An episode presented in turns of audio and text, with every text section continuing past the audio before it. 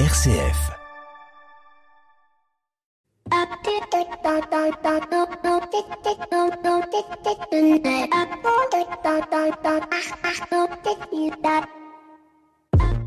Bonjour à toutes et à tous. Dans un monde de plus en plus diversifié sur le plan culturel et religieux, la question de la place des religions au sein des entreprises est devenue un sujet de débat complexe. Les entreprises, en tant que microcosme de la société, se trouvent confrontées désormais à la nécessité de jongler entre les aspects sociaux, religieux, économiques, politiques et environnementaux. Trouver un équilibre est le défi essentiel pour la cohésion et la prospérité de nos communautés professionnelles et par extension peut-être de notre société tout entière. Et l'une des réalités incontestables, c'est que les entreprises sont le lieu de travail où se côtoient des individus de diverses origines religieuses, reflet de notre société. Une diversité religieuse qui peut être une richesse, bien évidemment, si elle est gérée de manière respectueuse et inclusive, pouvant favoriser la créativité, la compréhension interculturelle et la capacité à saisir de nouvelles opportunités sur le marché mondial. Mais comme on dit, business is business et le monde des affaires repose sur l'efficacité et la productivité.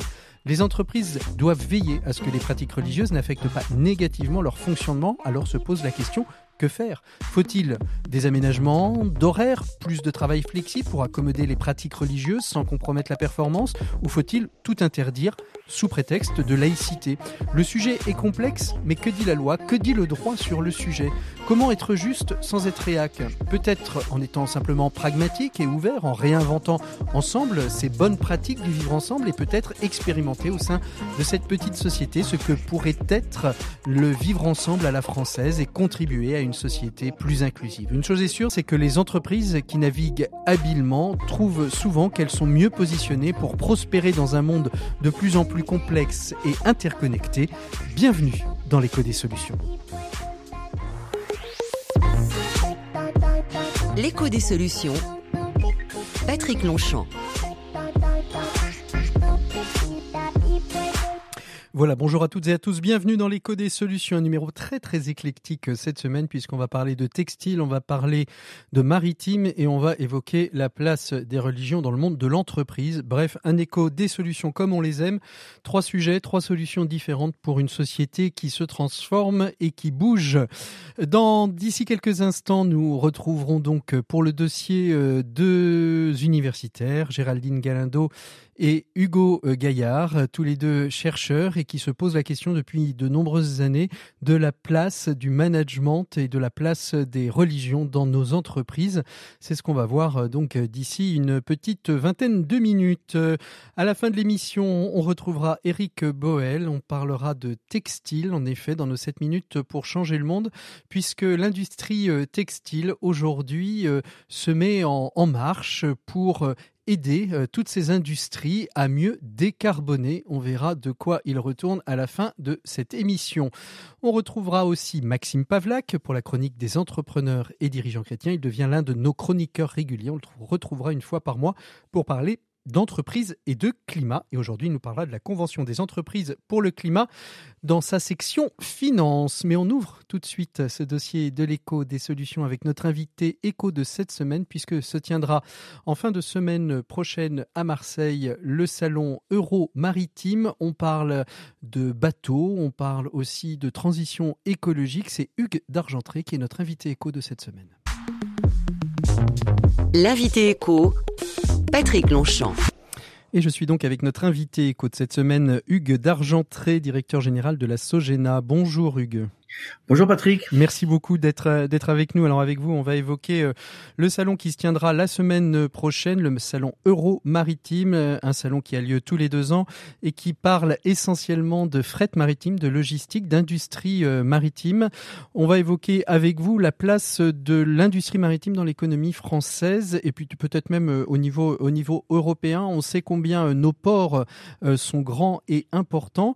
La place de l'industrie de maritime en, en France, c'est quoi aujourd'hui Hugues d'Argentré Est-ce qu'on peut, est-ce qu'on sait quelle, quelle, quelle, place elle prend? Oui, alors c'est une, ça fait partie des grandes industries quand même. Alors c'est euh, pas c'est pas encore l'industrie de l'automobile, mais euh, euh, en gros ça représente un chiffre d'affaires de, de 15 milliards d'euros.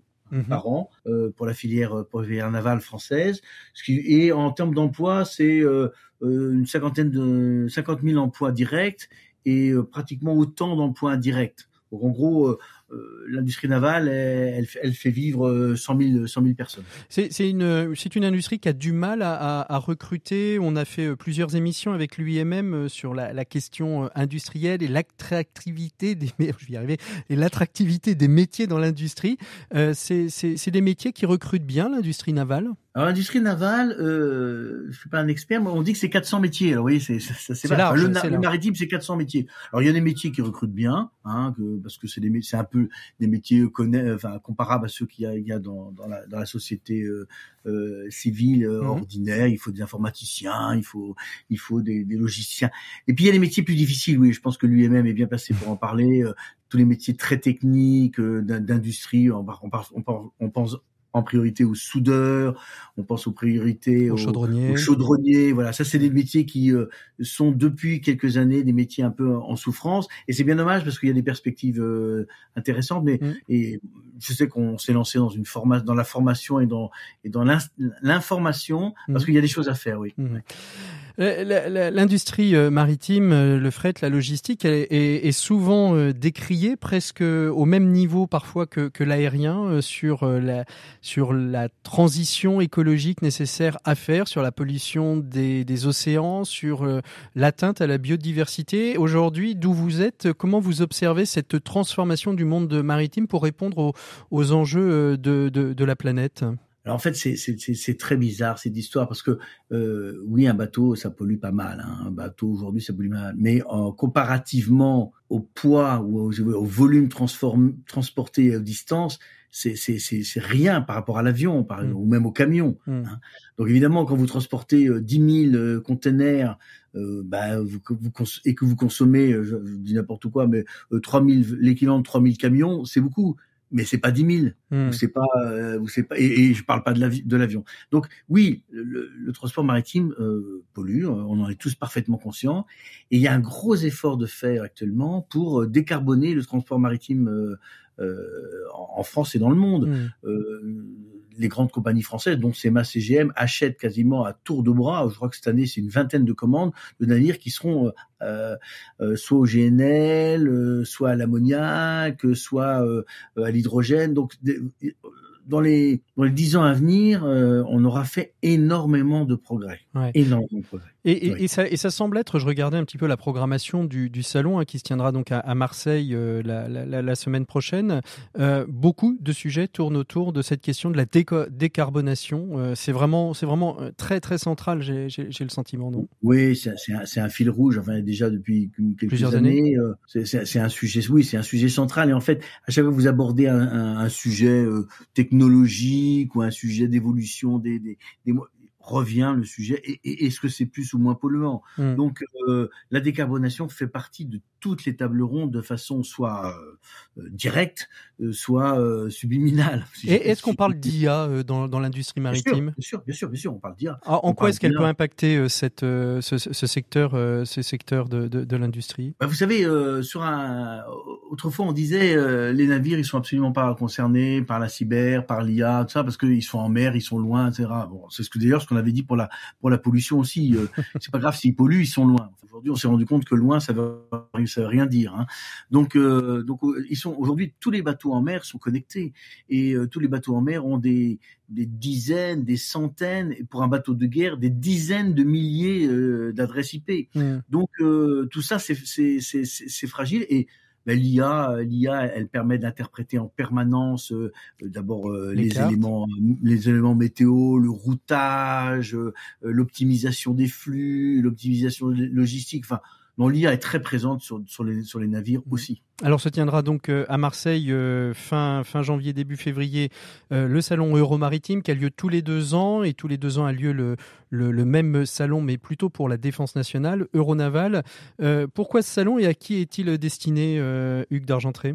Alors, le salon Euromaritime, il est destiné à, à la filière maritime française, européenne, Et depuis quelques années, et c'est une des raisons pour laquelle nous nous sommes installés à Marseille, euh, il est orienté vers le sud. Voilà, nous, on veut faire un salon orienté vers le sud. Alors le sud, c'est d'abord euh, euh, l'Italie, l'Espagne et les pays, les pays du nord de la Méditerranée, mais du sud de l'Europe, avec lesquels on, passe de plus en plus d'accords et on a de plus en plus d'exposants et de visiteurs. Et depuis cette année, enfin depuis la dernière fois, mais encore plus cette année, on se tourne vraiment vers le sud de la Méditerranée et l'Afrique, euh, même l'Afrique subsaharienne, en créant des événements pour essayer de, de créer un, si vous voulez, un, un nouveau, une nouvelle relation euh, dans le domaine de, des industries de la mer et, du mmh, business mmh. euh, maritime avec l'Afrique. Mmh. Et, et, la question de la géopolitique, parce que on, on le voit en ce moment hein, au Yémen, dans les dans les certains. Oh, et sur la question euh, géopolitique, c'est des questions qui sont abordées. Alors évidemment, on peut en parler à Euronaval, mais euh, quand les canaux euh, maritimes, les routes maritimes sont bloquées par des conflits armés, aujourd'hui, c'est ça, peut ça impacte bien évidemment, mais c'est des sujets dont on parle. Et comment est-ce que l'industrie maritime s'en empare? Alors sur Euromaritime, on en parle assez peu, parce que vous avez raison, c'est quand même des sujets un peu, un peu plus de défense, de, défense et de sécurité. Alors on en parle un peu. Ça a un impact évidemment parce que ça impacte le, le, trafic. Hein. Le port de Marseille est forcément touché quand il y a moins de bateaux qui passent par Suez parce qu'ils sont empêchés par les outils de passer. Forcément, ça a un impact sur le sur le, sur le trafic. Mais euh, on, on, en parle plutôt, si vous voulez, euh, en, en, en relation avec euh, avec le, la, la, marine nationale, avec la défense. Et ça, c'est plutôt un sujet qu'on traite sur Euronaval. Vous avez évoqué ce salon. C'est un deuxième salon qu'on fait en, novembre, qui lui est à Paris, et là où le, le sujet c'est la défense et la sécurité. Mmh, essentiellement, euh, essentiellement. Merci beaucoup Hugues d'Argentré d'avoir été euh, notre invité écho de cette semaine. Nous on retrouve tout de suite Maxime Pavlak pour la chronique des entrepreneurs et dirigeants chrétiens. Pour une économie du bien commun, la chronique des entrepreneurs et dirigeants chrétiens, Maxime Pavlak. Voilà, et on se retrouve avec Maxime Pavlak, qui est un de nos nouveaux chroniqueurs euh, réguliers et récurrents euh, dans l'écho des solutions. Bonjour Maxime. Bonjour Patrick. Alors vous avez été invité à participer à la Convention des entreprises pour le climat, ou CEC, hein, du monde de la finance, qui se déroule actuellement à Paris. Pour ceux qui n'en ont pas encore entendu parler, est-ce que vous pourriez nous expliquer ce qu'est la CEC, Maxime? Oui, alors c'est une association en fait qui existe depuis 2020 et qui a pour objectif de rendre irrésistible la bascule de l'économie dite extractive vers l'économie régénérative avant 2030. Euh, concrètement, ce sont des parcours de prise de conscience et d'action pour les décideurs économiques. Et c'est vrai que j'y participe actuellement et je peux témoigner que tout y est conçu de façon hyper efficace et pro pour engager les décideurs et leur faire franchir le pas mmh. euh, de la transformation du système. Alors, vous, parlez de passer de l'économie extractive à l'économie régénérative. Qu'est-ce qu'on entend par ces deux notions dont je pense nos auditeurs euh, ont, l'habitude euh, du son, mais ne savent peut-être pas forcément ce qu'il y a derrière? Oui, c'est bien de préciser. En fait, l'économie extractive, c'est l'économie euh, traditionnelle hein, qui se base sur les paradigmes extraire, transformer, jeter, polluer. En fait, pas besoin de faire un dessin. L'économie régénérative, elle, en fait, c'est l'idée d'aller vers des modèles d'affaires qui vont aller au-delà de la réduction d'impact ou même du net zéro pour viser la régénération des écosystèmes en s'appuyant sur des formes nouvelles et élargies de coopération entre les acteurs d'un même territoire ou d'un même secteur d'activité. Alors si je comprends bien, les dirigeants qui participent sortent transformés euh, de cette CEC e avec une forte volonté d'action. Concrètement, comment se passe euh, une CEC e euh, pour arriver à ce résultat? Oui, c'est vrai, c'est une expérience transformative qui en fait s'appuie sur le triptyque tête, corps, cœur. Mmh. Elle alterne les séquences de formation, mais aussi d'émotions ou de ressentis profonds. Euh, une session, pour donner une idée, ça regroupe entre 50 et 100 entreprises euh, pour 4 jours, 4 sessions pardon, de 2 à 3 jours de conférences et de travail commun. Au total, euh, plus de 8 jours de travail. Imaginez, c'est un rythme hyper exigeant pour un dirigeant. voilà, pour donner aussi plus d'exemples, pour la CEC Finance à laquelle je participe, on est 77 organisations mmh qui représentent 820 000 collaborateurs et 900 euh, milliards d'euros d'actifs sous gestion. Ah, il y a de quoi peser un peu dans le game, comme on dit. et puis chaque entreprise présente, euh, elle ira jusqu'à rédiger une feuille de route concrète pour son entreprise vers un modèle d'affaires régénératif. Alors vous avez vécu euh, la première session, tête, corps, cœur, tout ça, ça s'est bien passé? Vous en ressortez comment, Maxime? Ça s'est bien passé. Les objectifs, en fait, c'était ils ont, ils ont à dérouler en trois temps. Hein. Planter Mmh. le décor et le constat, Mhm. euh, déclencher une bascule personnelle profonde et partager euh, de l'urgence et de l'ampleur des enjeux. Et puis enfin, le plus important, donner envie d'aller ensemble vers un autre futur. Mhm. Comprendre que c'est possible, comprendre que c'est stimulant. Moi, ce que je peux vous dire, c'est que ça marche. hein. Euh, Bien qu'informé des gens en action sur ces sujets, moi, j'en suis sorti profondément reconnecté à l'ampleur des enjeux et puis avec une volonté d'action encore décuplée. Alors évidemment, en tant que chrétien, il nous manquait une dimension spirituelle, euh, mais il se trouve que j'ai rencontré là-bas de nombreux chrétiens parmi les dirigeants engagés, dont trois membres des EDC, dans- juste dans mon sous-groupe de travail, Mhm. parce Mhm. qu'on est en sous-groupe. Donc on a pu parler spiritualité entre nous, on a pu réfléchir ensemble de ce qu'on peut faire entre les EDC et la CEC à l'avenir, et en tout cas, moi, j'attends la suite avec impatience. Merci beaucoup Maxime Pavlak. Peut-être qu'il faudra créer une CE2C, hein, la Convention euh, des entreprises chrétiennes pour le climat, euh, un- un- une piste d'action à, à creuser. Euh, nous, on va retrouver, après cette pause, la pause musicale habituelle dans l'écho des solutions, on va retrouver notre invité euh, du dossier de l'écho des solutions, un sujet qui intéressera très certainement les EDC, puisqu'on va évoquer euh, la place du fait religieux dans les entreprises avec une universitaire qui travaille sur cette question depuis de nombreuses années et avec elle, on va justement évoquer à la fois euh, la partie scientifique de cette question, mais aussi la partie action. C'est ce qu'on va voir d'ici quelques instants dans le dossier. Alors restez à l'écoute des programmes de RCF. Nous, on continue tout de suite avec une pause musicale. Merci beaucoup Maxime, au mois prochain.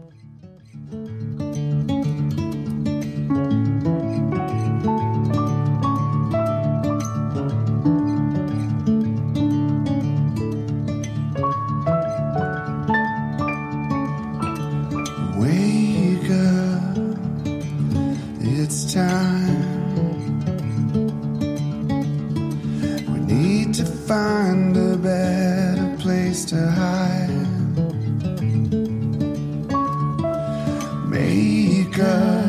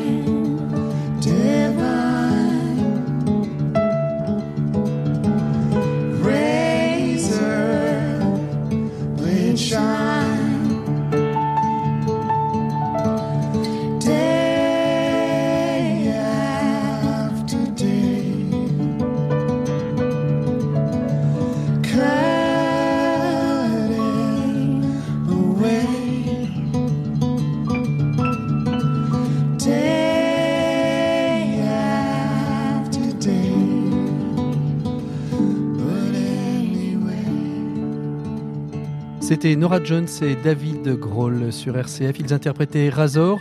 Nous, on retrouve tout de suite nos invités du dossier de l'écho des solutions. On va parler de religion et de laïcité dans le monde de l'entreprise.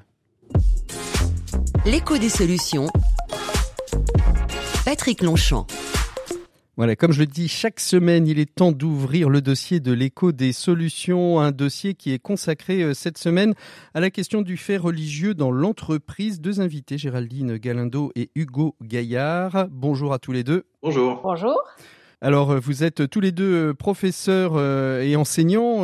Géraldine, vous êtes professeur en management des ressources humaines à l'ESCP Business School. Vous animez différents clubs d'entreprise et vous conduisez aussi des recherches hein, sur la religion et le travail, et ce depuis 2009. Et puis vous, Hugo, eh bien, vous êtes maître de conférences en management durable et des, ressources humaines pardon, à l'Université du Mans, et vous travaillez aussi sur l'expression religieuse au travail depuis votre thèse en 2016. Euh, tous les deux, euh, j'aimerais, comprendre, euh, avant qu'on rentre dans le, cœur de notre sujet, qu'est-ce qui vous a intéressé, qu'est-ce qui vous a fait vous mettre en marche sur la question du fait religieux en entreprise? Vous, Géraldine, qui avez commencé, 2008, c'est l'affaire Babylou, c'est ça qui vous a donné l'envie de, de creuser On redit pour nos auditeurs, un hein, Babylou, c'est, une crèche où pour des raisons de, de, de signes religieux, il n'y a pas eu de possibilité d'accueil de tel ou tel enfant. C'est ça qui vous a mis en route? Alors, j'aurais aimé vous dire oui pour enchaîner avec euh, la description de Baby Lou, mais ce n'est pas euh, cette situation qui m'a amené à m'intéresser à ce sujet. Euh, ce sujet est venu de ma première carrière à l'université en tant que maître de conférence et j'avais des étudiantes voilées dans mes amphithéâtres et que j'étais chargée d'accompagner, comme tous les autres étudiants, à l'insertion professionnelle. Et je suis partie de cette interrogation de, et de, liée au constat de leurs difficultés à trouver un stage ou à trouver un premier emploi. Et je me suis posé la question de que peuvent faire les entreprises par rapport à l'expression de, leur, de la religion des personnes dans le contexte du travail et euh, également que doivent faire euh, les salariés dans le contexte mmh. du travail par rapport à leur religiosité? Et donc de ce constat, euh, bah, je suis allée chercher des informations et j'ai constaté le manque justement de connaissances euh, et euh, de retour d'expérience de la part des entreprises sur ce sujet. Et donc, j'ai tiré ce fil jusqu'à jusqu'à aujourd'hui produire des articles et des ouvrages. Voilà, et jusqu'à aujourd'hui. Ah alors, je ne l'ai pas dit, vous avez produit tous les deux, puis avec un autre collaborateur, Lionel Honoré, un ouvrage hein, qui s'appelle euh, Religion, faits religieux et management, qui sont édités aux éditions euh, euh, EMS. Et, et, et c'est important de le souligner parce que après, si nos auditeurs le veulent, ils peuvent aussi se, se, référer à, à, cet ouvrage. Et vous, Hugo, comment est-ce que vous avez euh, vous, vous êtes mis en marche sur cette question du, du, du fait religieux bah, Écoutez, pas, pas, pas, non plus directement en, en lien avec euh, avec Babylou. Hein. Désolé pour ma pour ma réponse. euh, moi, j'ai souhaité m'intéresser plus largement aux liens entre entreprises et sociétés. Mmh euh, et, peut-être même plus largement euh, aux liens entre entreprises et questions politiques. Et bien sûr, la question du fait religieux se manifeste de façon très significative et, spécifique dans le contexte de, la France, parce que on connaît le contexte laïque français, le modèle euh, issu des Lumières, etc. Et, et donc c'est cette question-là, moi, que j'ai souhaité adresser, c'est la relation entre entreprise et société à travers un objet qui est le fait religieux au travail. Euh, Est-ce que vous avez le sentiment que cette question euh, du, du, du, fait religieux prend de plus en plus de place dans le questionnement des entreprises, là où il y a peut-être quelques années, on ne se posait pas la, la question euh, de manière aussi directe? Alors, euh, il y a la question de la visibilité d'une part et la question de la médiatisation d'autre part qu'on doit croiser avec euh, votre question. Euh, puisque euh, en définitive, on s'aperçoit euh, quand on regarde l'historique des entreprises que c'est un sujet qui a traversé les entreprises depuis toujours, puisque cette question de la religion de chacun a pu amener à avoir certains questionnements, notamment dans les entreprises automobiles. Euh, dans les années 70 et 80 avec des revendications euh, justement de pouvoir prier dans le contexte du travail. Mais à l'époque, cette gestion était euh, restée assez, on va dire, invisible aux yeux du reste du monde puisque les, les entreprises avaient géré ce sujet-là de manière totalement opaque et totalement aussi cantonnée à certains endroits des entreprises. Aujourd'hui, on est rentré dans une nouvelle ère où se télescopent plusieurs tendances. D'abord, la médiatisation euh, de cas qui euh, sont difficilement traités euh, par certaines entreprises. Et donc, on a pu avoir l'exemple ces dernières années de la RATP qui a été très souvent citée en exemple pour certaines situations dans des contextes tout à fait particuliers pour l'entreprise, mais qui néanmoins a été montré du doigt. Mais également, on assiste aussi à des revendications de plus en plus affirmées euh, de certaines personnes dans le contexte du travail qui veulent un peu plus rendre visible leur intimité. Et parmi les, les, différentes facettes de cette intimité, on a la question de la croyance religieuse. Et avec une autre tendance qui est tout à fait manifeste dans notre société française, qui est la pluralité des mmh. croyances. Et donc, le télescopage entre cette pluralité des croyances. Donc, il est très difficile de dire euh, et de donner une raison euh, qui, euh, une unique raison en tous les cas, qui justifierait de cette mise en avant du fait religieux en entreprise. À mon sens, il faut vraiment avoir cette vision très systémique de plusieurs tendances et mmh. qui conduisent aujourd'hui à ce que la religion soit de plus en plus euh, euh mentionné en termes de sujet de management. Alors justement, euh, Hugo, c'est peut-être vous qui allez pouvoir euh, nous, nous expliquer ça. Le, droit, il dit quoi sur, sur cette question-là? La laïcité, telle qu'elle est définie dans le droit français, en 1905, séparation de l'Église et de l'État. Et quand je dis séparation de l'Église et de l'État, je ne vois pas le monde de l'entreprise. Est-ce que ça veut dire que cette laïcité s'arrête aux portes de l'entreprise? Oui, je, je, comprends parfaitement votre question. Le, le... Alors effectivement, sur le plan juridique, l'entreprise n'est pas du tout concernée par par la laïcité, en tout cas pas directement. La loi de 1905 d'ailleurs ne contient même pas le mot laïcité. Hein. Donc tout mmh. ça est une construction progressive et historique, mais euh, il est certain que la laïcité c'est un principe de, de séparation hein, entre euh, la sphère politique et, et, et, la, et la, société.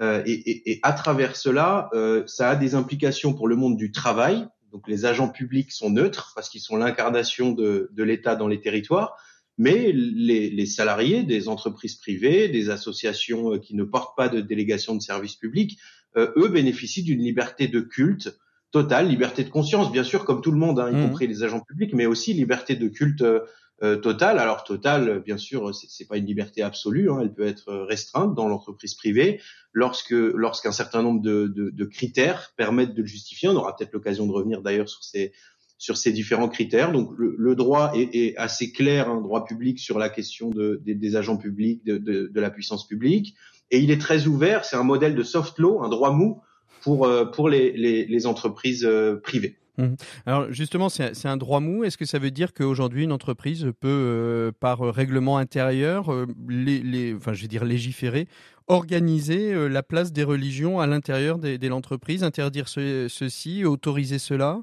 Euh, ou, ou, pas comment, comment, elle, comment, elle gère, comment elle gère ça, en fait, les, les entreprises, du point de vue euh, management? Je, je, réponds sur la question juridique, puis peut-être du point de vue managérial, ma, ma, collègue euh, Géraldine pourra donner quelques éléments complémentaires. Euh, bien sûr, euh, les entreprises peuvent restreindre l'expression religieuse dans, dans, le contexte de leur activité, mais, mais comme, j'allais dire, comme les croyants eux-mêmes, euh, cette euh, capacité à restreindre n'est pas absolue. Mmh. Euh, c'est-à-dire qu'elles peuvent, elles peuvent restreindre selon certains critères comme l'hygiène, la sécurité, les conditions de travail, l'image de l'entreprise. Dans une certaine mesure, c'est un critère qui est plus difficile à saisir, les nécessités de bon fonctionnement de l'entreprise. Et donc, par voie réglementaire, en, en, en, définissant précisément quelles sont les restrictions, hein, donc ça peut aller jusqu'à jusqu'à euh, par exemple les, les, salariés qui sont en relation avec le public. On peut leur demander euh, de ne pas exprimer leurs convictions religieuses, philosophiques et politiques, parce que c'est pas seulement religieux d'ailleurs. Hein. Euh, ça, c'est pour les salariés en contact avec le public, mais a priori, il y a un certain nombre de postes dans les entreprises où il n'y a pas de relation avec des, des partenaires externes, il n'y a pas vraiment d'enjeu d'image. Euh, et, et, et, ça ne pose aucun problème d'hygiène, de sécurité des conditions de travail. Et donc là, les entreprises ne peuvent pas définir une interdiction générale et absolue, euh, ce qui, parce, parce qu'il y a un vrai risque de, de discrimination pour les mmh. salariés qui bénéficient de la liberté de culte. Mmh. Et en même temps, il y a, il y a une forme d'inégalité euh, face, face aux religions. Il est vrai que euh, la société euh, européenne, la société française est fondée sur euh, une culture judéo-chrétienne force et catholique en particulier, et que toute l'organisation du travail aujourd'hui tourne autour de la structuration du, temps, du temps du repos, du repos dominical. Mais quand on est d'origine et de culture et de religion juive ou musulmane, avec des temps de, prière et de célébration de son culte qui sont durant les semaines, on est face à une inégalité et à un moment donné, euh, comment l'entreprise euh, peut-elle équilibrer euh, cette inégalité? Alors, je peux répondre en revenant à votre question précédente. parce que vous posiez la question d'un point de vue managérial, que font les entreprises hmm. par rapport à, ce sujet-là? Alors, d'abord, il est très difficile de dire les entreprises d'un point de vue tout à fait générique parce que euh, celles qui sont souvent mises en avant sont les grandes entreprises qui ont les moyens de penser euh, des sujets particuliers, de saucissonner un certain nombre de sujets, ce que n'ont pas du tout les entreprises de plus petite taille. Donc, je vais vous parler ici plutôt des grandes entreprises qui peuvent servir d'exemple aussi aux hmm. autres entreprises. Donc, les grandes entreprises, ça a fait l'objet d'un article euh, que j'ai coécrit avec Ewan Wari sur ce sujet, ont produit ce qu'on appelle des dispositifs de gestion. Donc, euh, elles sont vraiment dans un mimétisme.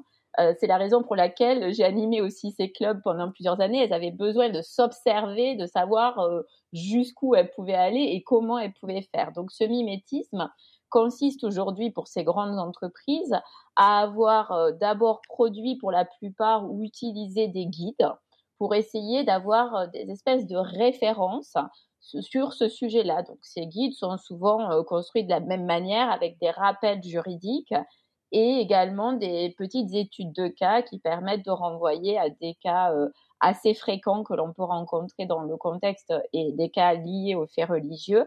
Donc, par exemple, euh, d'organisation de la prière, euh, d'aménagement des temps de travail, de port de signes religieux, etc. Et donc, elles ont souvent produit ces guides, mais qui ont été utilisés dans les entreprises de manière très différente. Pour hmm. certaines, euh, des guides au cas où, et pour d'autres, des guides qui doivent être partagés par tout le monde. Donc, avec deux visions parfois très extrêmes. Et également, donc, les entreprises ont pour beaucoup accompagné euh, ces guides de formation. Et là aussi, avec euh, des postures assez différentes, des formations parfois pour tous, euh, de manière à s'approprier cette démarche-là, ou au contraire, des formations dédiées à des personnes qui seraient des personnes référentes ou des personnes qui seraient à des postes stratégiques pour les entreprises.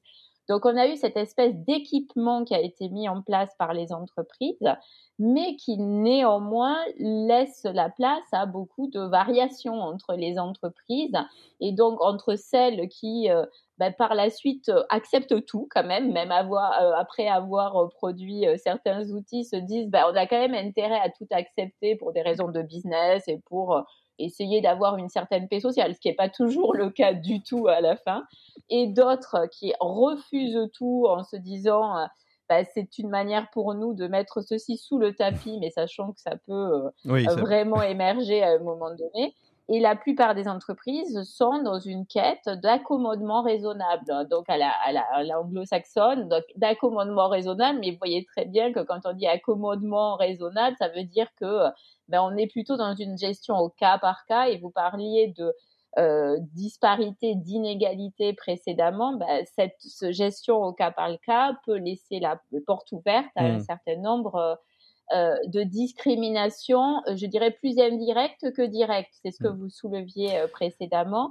En voulant aménager le temps pour certaines personnes, mmh. on risque de discriminer d'autres personnes.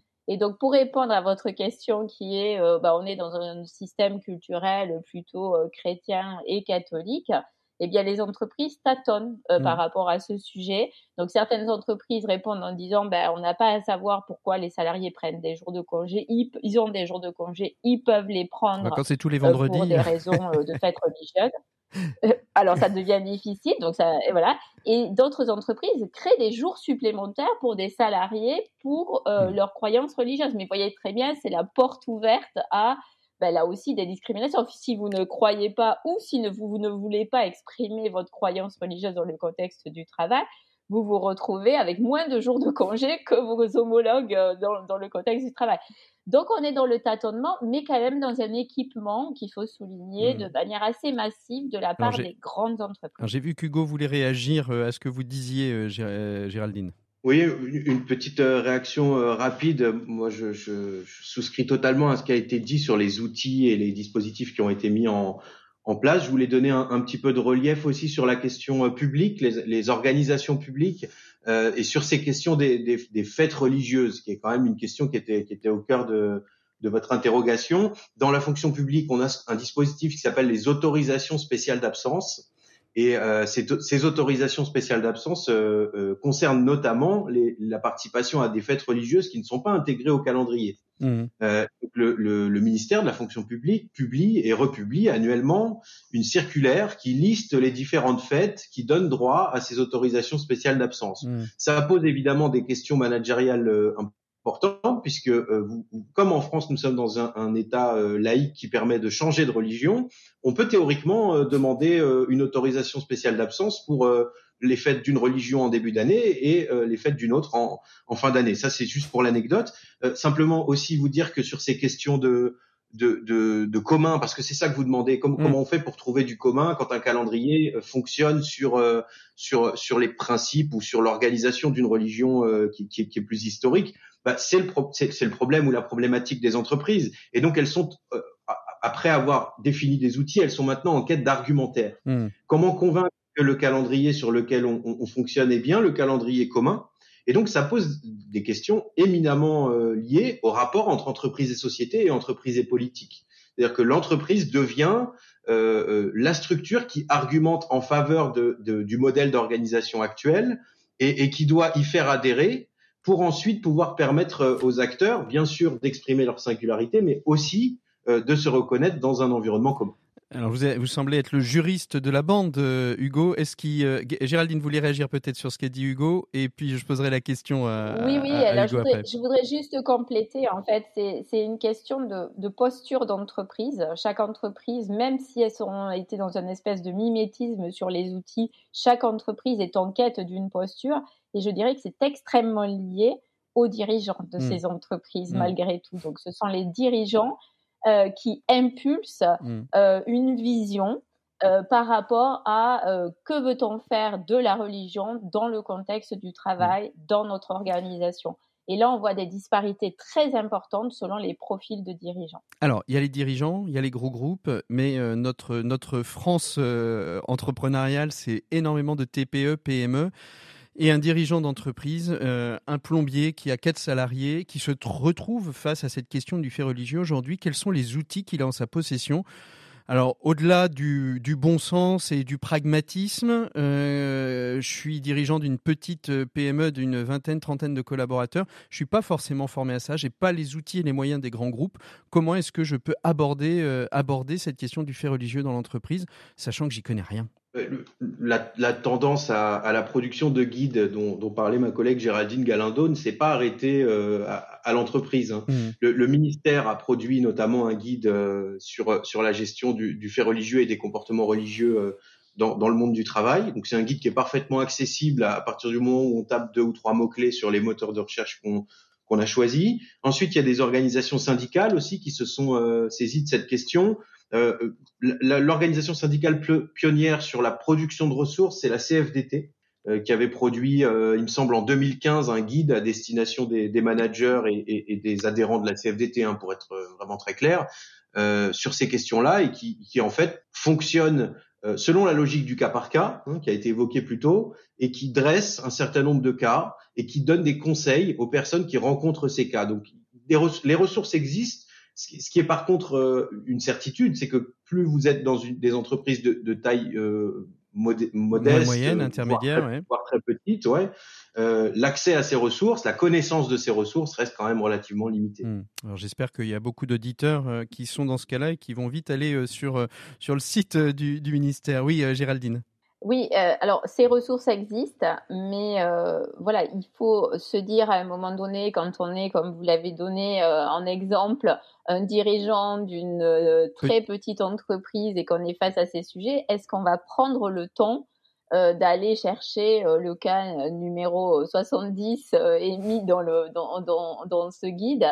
Je n'en suis pas totalement convaincue. Et c'est là où euh, il y a un travail de communication sur le sujet, d'échange aussi entre grandes et petites entreprises. On a euh, même au niveau euh, local très souvent ces échanges-là, qui est pour moi nécessaire pour faire connaître les règles de droit, mmh. le principe de liberté le, de chacun de, de, croire et de manifester sa croyance, mmh. et le fait que le principe de laïcité ne s'applique pas dans les entreprises privées.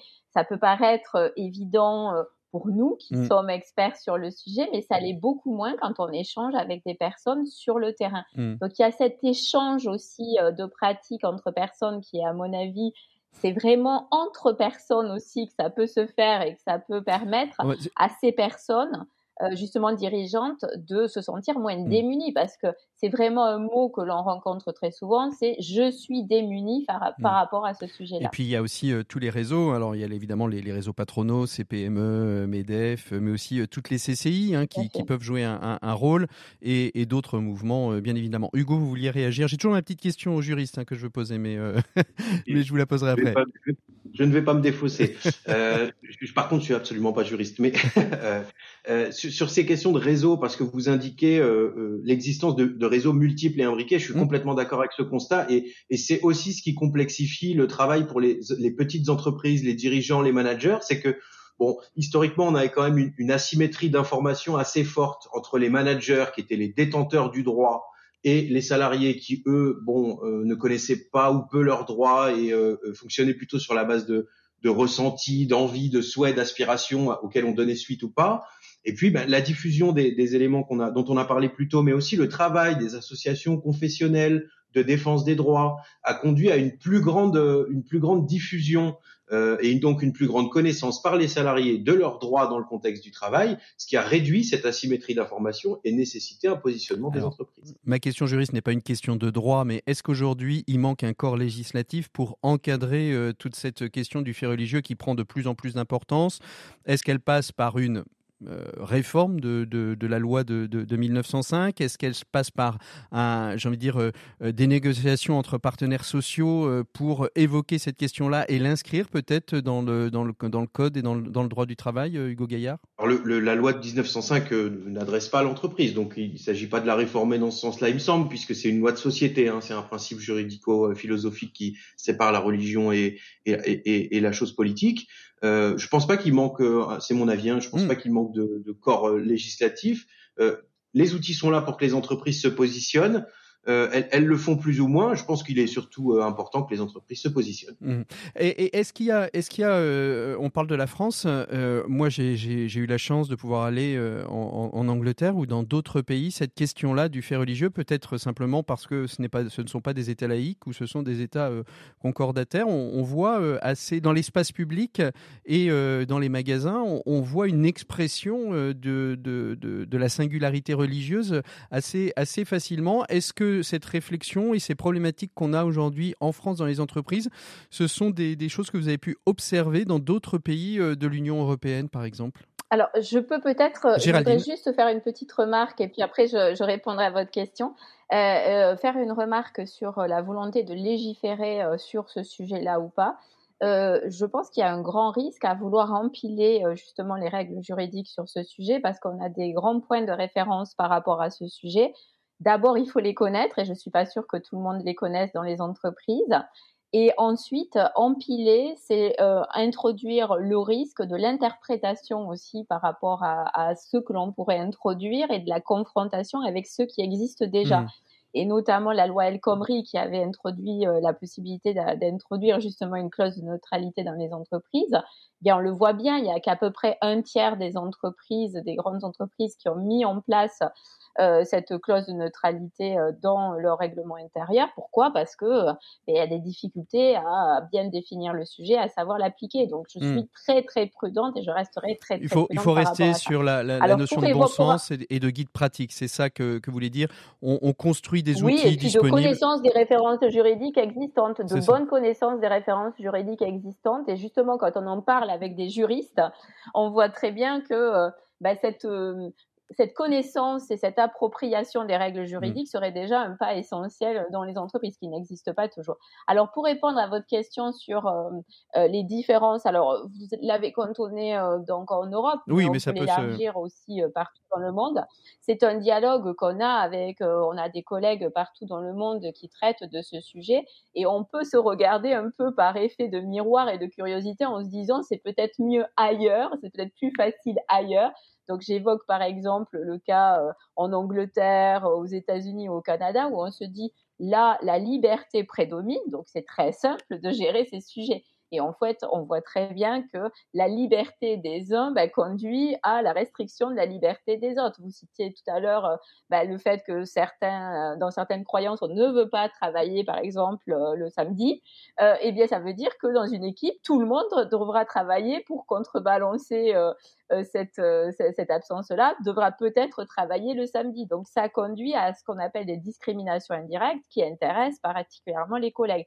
Mais on a aussi la question partout dans le monde de la question de la majorité vis-à-vis des minorités. Hmm. On a historiquement dans certains pays des majorités euh, de croyants, mais qui viennent se confronter, et dans tous les pays dans le monde, avec des minorités. Et comment des règles d'entreprise qui avaient été euh, bâties parfois sur cette expression de la majorité va accueillir les, les minorités en son sein. Et on voit qu'on a euh, ces problématiques aux États-Unis, en Nouvelle-Zélande. Enfin, on a, on a hmm. partout dans le monde ces problématiques-là.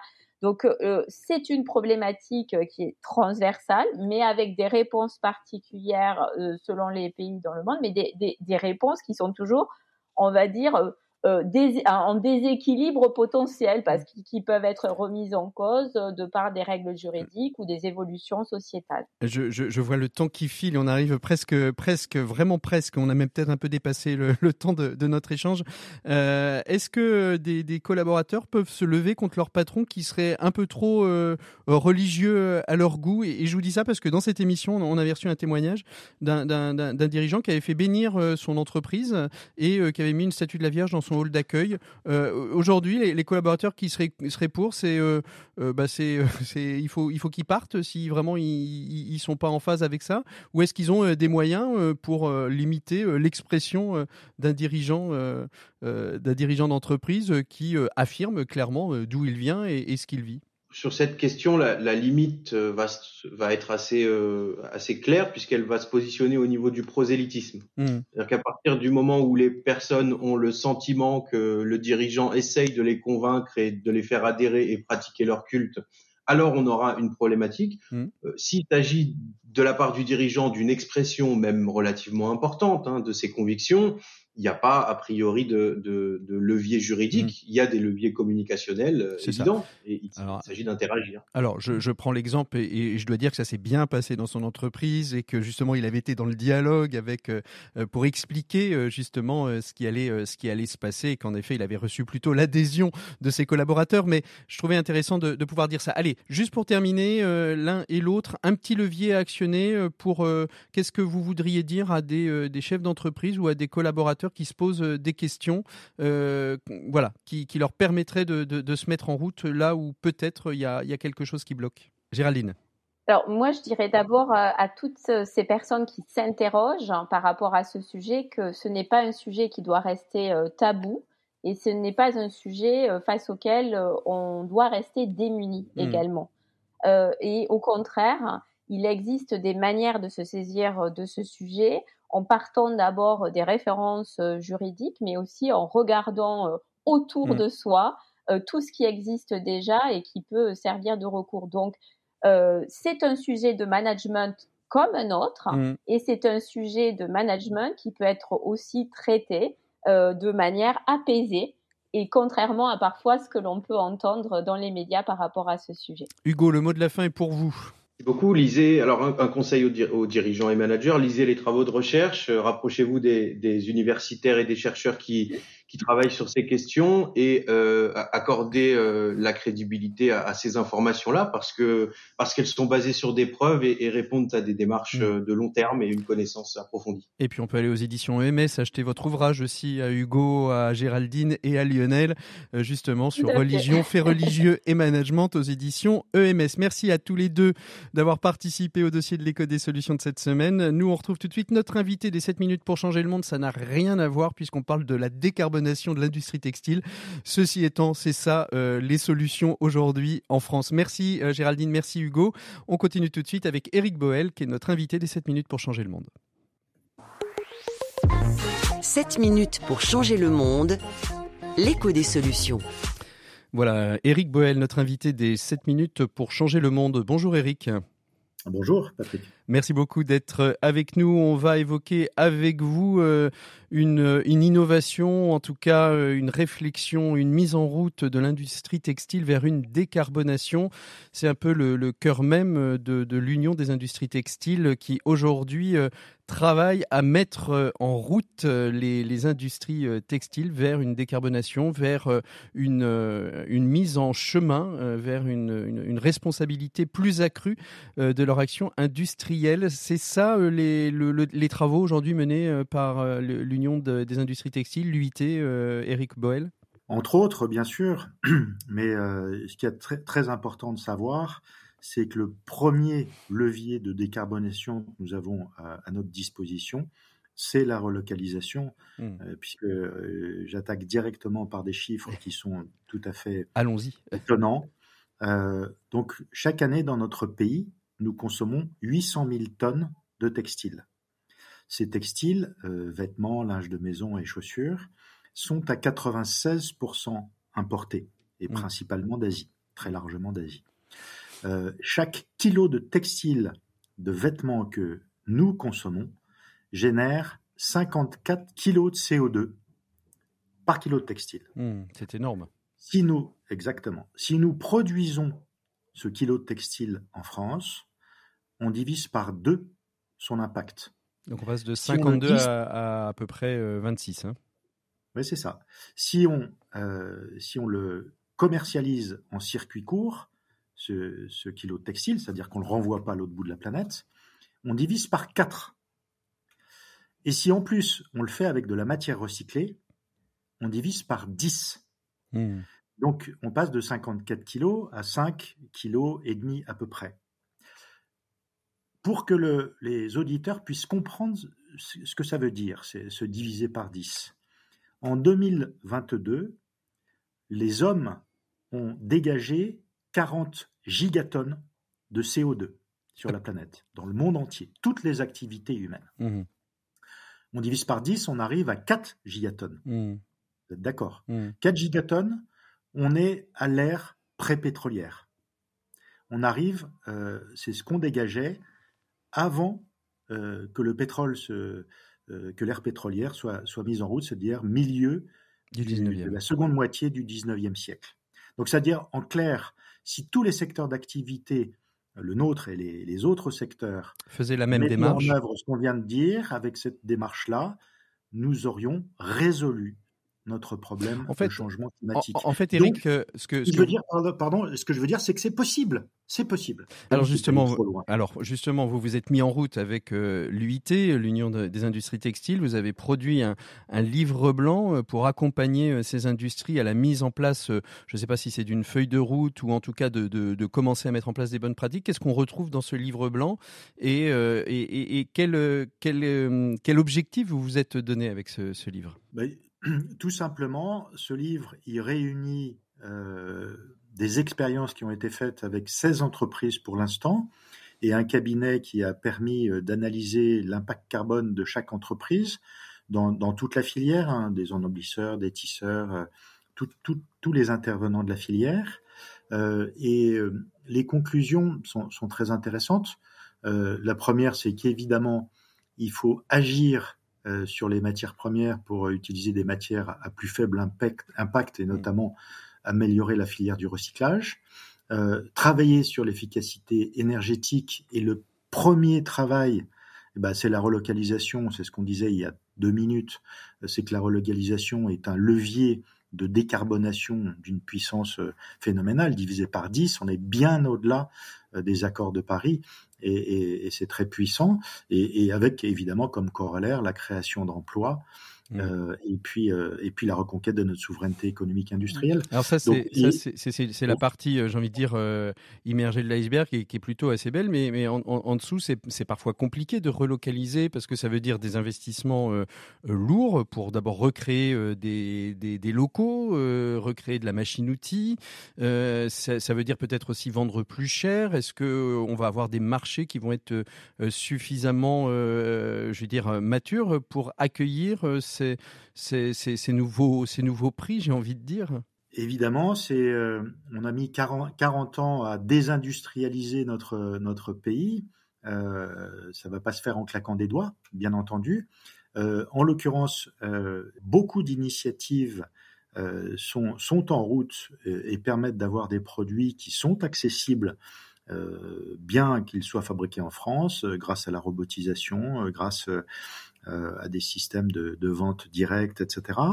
Et, et c'est un, un programme qu'il faut qu'on poursuive pour construire une, une, industrie textile qui nous permet d'être plus souverain euh, et qui nous permet de créer des emplois et qui nous permet de décarboner parce que c'est là où, où, on aura les, les plus forts leviers. Mmh. Donc c'est un, c'est un choix de société et ce choix de société, euh, euh, il, est, il, il, correspond aux grands défis de notre pays, hein, cette mmh. reconquête de notre souveraineté économique et industrielle, le, la transition écologique et la cohésion sociale par l'emploi.